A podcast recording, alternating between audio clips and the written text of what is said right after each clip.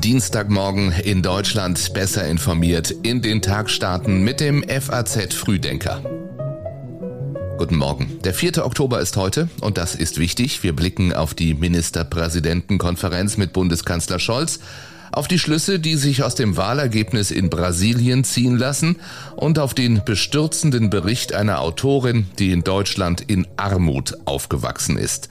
Gleich mehr dazu, hier noch die Meldungen dieser Nacht in Schlagzeilen. Vor dem Hintergrund der ukrainischen Offensive hat Präsident Zelensky um das Vertrauen der Bevölkerung in den russisch besetzten Gebieten geworben. Propagandisten schüchterten Menschen damit ein, dass die Ukraine angeblich fast jeden, der in den Gebieten bleibt, als Kollaborateure betrachten würde. Das sei absolut wirres Zeug, so Zelensky. Zum fünften Mal innerhalb weniger Tage hat das Regime in Nordkorea eine ballistische Rakete abgefeuert. Bevor sie ins Meer stürzte, überflog sie offenbar japanisches Hoheitsgebiet. Und Pro7 Sat1 bekommt einen neuen Chef. Rainer Beaujean hat überraschend sein Amt als Vorstandsvorsitzender niedergelegt. Zum 1. November übernimmt Bert Habitz, der früher mal RTL-Chef war.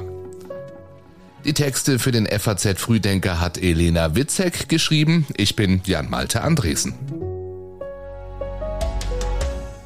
Es geht um nicht weniger als um 200 Milliarden Euro Begehrlichkeiten. So viel Geld stellt die Bundesregierung ja für die Energiekrise bereit oder wie der Kanzler vergangene Woche sagt. Ich habe einmal bei anderer Gelegenheit gesagt, die Maßnahmen, die wir ergreifen, sind ein Wumms. Man kann sagen, das ist hier ein Doppelwumms. Es soll dazu beitragen, dass jetzt schnell, zügig und für alle schnell feststellbar die Preise sinken für Energie, sodass sich niemand Sorgen machen muss, wenn er an den Herbst und den Winter denkt.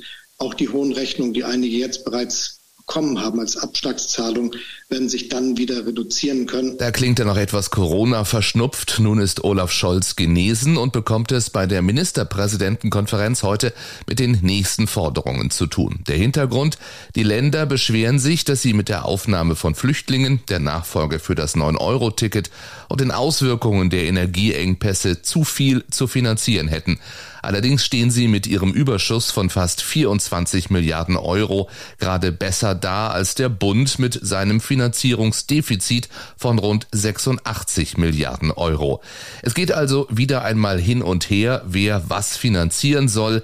Zwar profitieren die Länder von der Inflation mit steigenden Steuereinnahmen, aber alle haben Angst vor der Rezession, vor steigenden Energie- und Baukosten. Am Nachmittag treten Stefan Weil, der Ministerpräsident von Niedersachsen, wo am Sonntag gewählt wird, und NRW-Ministerpräsident Hendrik Wüst vor die Presse. Letzterer hat vergangene Woche immerhin die Hand der Länder symbolisch ausgestreckt. Aber jetzt ist Einigkeit und Geschlossenheit ganz entscheidend. Wir wollen konstruktiv mit dem Bund zusammenarbeiten, um die Menschen, um die Wirtschaft gut durch den Winter und durch den Herbst zu bringen. Unterdessen hat die EU-Kommission vorgeschlagen, die Corona-Aufbaupläne der Europäischen Union wegen der hohen Energiepreise anzupassen. Einige EU-Länder finden, die Berliner Milliardenhilfen sind ein unsolidarischer Alleingang. Die EU-Kommissare Thierry Breton und Paolo Gentiloni schreiben in einem Gastbeitrag für die FAZ, was heißt das für die Staaten, die nicht über denselben haushaltspolitischen Spielraum verfügen? Deutschland hat die europaweite Preisgrenze, die von 15 Regierungen gefordert wird, immer abgelehnt, mit dem Argument, am Ende könnte gar kein Gas mehr nach Europa fließen. Anlass für Gespräche, wenn sich heute die Finanz- und Wirtschaftsminister der EU treffen. Geht es back to normal in Brasilien? Lula da Silva hat die Wahl am Wochenende gewonnen, aber mit 48 Prozent keine absolute Mehrheit. Die Stichwahl ist Ende Oktober und nicht wenige Menschen haben Angst vor einem Putsch. Bis zum zweiten Wahlgang in vier Wochen werden wir noch viele Fake News erleben. Lula kann gewinnen, aber die Rechte ist auch sehr stark. Stimmen aus der ARD Tagesschau gestern. Seit Jahren klagen junge Brasilianer darüber, dass die Politik in ihrem Land nicht vorangeht.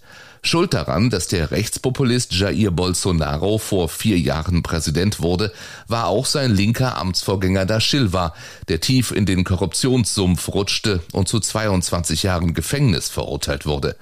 Bolsonaro versprach damals ein anderes Brasilien. Leider meinte er ein Brasilien der Ressentiments, der mächtigen Freikirchen und der Umweltzerstörung. Jetzt könnte Lula auf einmal wieder Präsident werden. Er sagt, er wolle das Land wieder normal machen. Es steht schlecht um die Wirtschaft, die Jobs, die Gehälter, die Bildung und die Gesundheitsversorgung in unserem Land. Wir müssen Brasilien auch international wieder besser aufstellen. Lula ist zwar unter den weniger wohlhabenden Brasilianern sehr beliebt, seine Regierung holte 2003 bis 2010 Millionen aus der Armut. Er vergleicht sich deshalb gern mit Mahatma Gandhi. Aber Jair Bolsonaro schnitt mit 43,5 Prozent besser ab als gedacht, und zwar vor allem in den dicht bewohnten Bundesstaaten Sao Paulo und Rio. Deswegen sagt unser FAZ-Korrespondent in Brasilien, Lulas Sieg hat den Geschmack einer Niederlage. Die Stichwahl ist am 30. Oktober. Die ukrainische Armee meldet Erfolge bei ihrer Gegenoffensive in der Region Donetsk. Separatisten berichten, dass ukrainische Soldaten die Grenze des Luhansker Gebiets überschritten haben. Nach Angaben aus Kiew werden im südukrainischen Gebiet Cherson Dörfer befreit. Russische Militärblogger kritisieren die mangelnde Kommunikation zwischen den Einheiten, außerdem fehlende Verteidigungslinien, die chaotische Mobilmachung sowie Unentschlossenheit der Militärführung. Das schreibt unser FAZ-Korrespondent Friedrich Schmidt. Verteidigungsministerin Christine Lamprecht kündigte bei einem kurzen Besuch in Odessa die Lieferung von 16 Radpanzerhaubitzen an, die von Deutschland, Dänemark und Norwegen gemeinsam finanziert werden. Und? Aber jetzt wird in äh, wenigen Tagen das hochmoderne Luftverteidigungssystem IRIS-T geliefert. Das ist ganz wichtig, dass äh, hier abgewehrt werden kann. Und darüber hinaus geht es auch um Drohnenabwehr. Ganz wichtig. Und da haben wir schon geliefert. Aber wir werden jetzt da auch nochmal zusätzlich liefern und auch nochmal bei den Alliierten, bei den Verbündeten genau dafür werben. Das ist jetzt momentan aktuell das Wichtigste, dass diese Angriffe, die die Zivilbevölkerung treffen, in Angst und Schrecken versetzen und auch töten töten, dass diese Luftangriffe bekämpft werden können. Also für Putin läuft es nicht gut, auch wenn die Abgeordneten im Parlament in Moskau die Annexion von Donetsk, Luhansk, Cherson und Saporischia gestern einstimmig beschlossen haben. Die russische Teilmobilmachung stockt Hunderttausende Russen sind ins Ausland geflohen. Bei den größten Protesten in Russland seit Monaten wehren sich Zivilisten entschieden gegen die Einberufung. An offiziellen Stellen, an denen Soldaten rekrutiert werden, gab es Brandanschläge. Seit gestern ist Außenministerin Baerbock in Warschau. Heute trifft sie ihren Kollegen Rau im Außenministerium. Es wird um die von Polen geforderten Reparationen gehen. Die Weltkriegsschäden, die die Deutschen in Polen angerichtet haben, sind in einem Gutachten der Parlamentskommission auf 1,3 Billionen Euro festgelegt worden. Die Bundesregierung lehnt die Forderung ab und beruft sich auf den 2 plus 4 Vertrag von 1990 über die außenpolitischen Folgen der deutschen Einheit.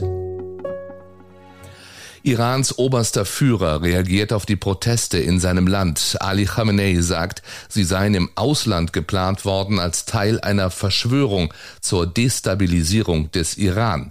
Viele lesen in seiner Erklärung eine Ankündigung für ein noch härteres Vorgehen gegen die Demonstrierenden. Im Südosten sind in den vergangenen Tagen mindestens 19 Menschen gestorben. An der Elite-Universität Sharif in Teheran hatten Studenten und Professoren am Wochenende demonstriert, woraufhin Polizei und Milizen den Campus in der Nacht zum Montag abriegelten. Auf Social-Media-Kanälen berichteten Protestierende von Gewalt, Schüssen aus Schrotflinten und Festnahmen. Überall im Land demonstrieren Studierende an den Universitäten. Die Vorlesungen wurden abgesagt. In der Nacht hat US-Präsident Joe Biden Sanktionen gegen iranische Verantwortliche in Aussicht gestellt.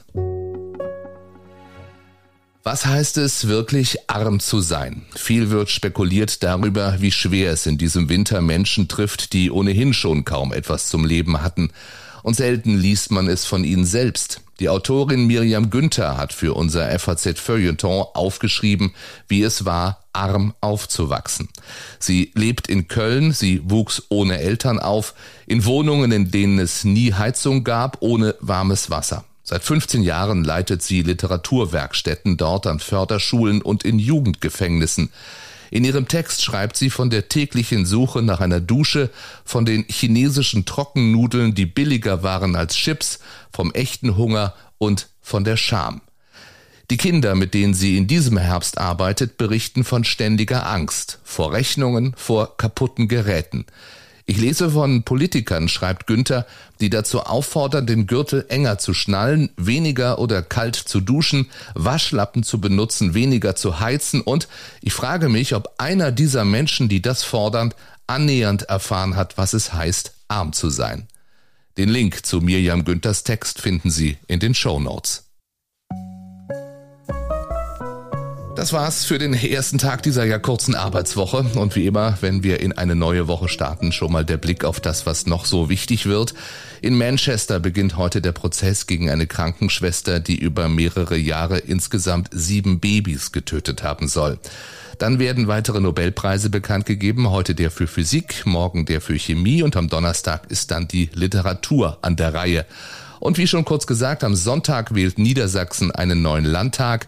Die regierende SPD von Ministerpräsident Weil liegt in den Umfragen bei 35 Prozent, die CDU bei 27 und die Grünen bei 15. Ich wünsche Ihnen einen schönen Tag, freue mich, wenn Sie morgen früh wieder dabei sind. Denken Sie dran, diesen Podcast zu abonnieren, dann sind Sie jeden Morgen besser informiert. Bis dann.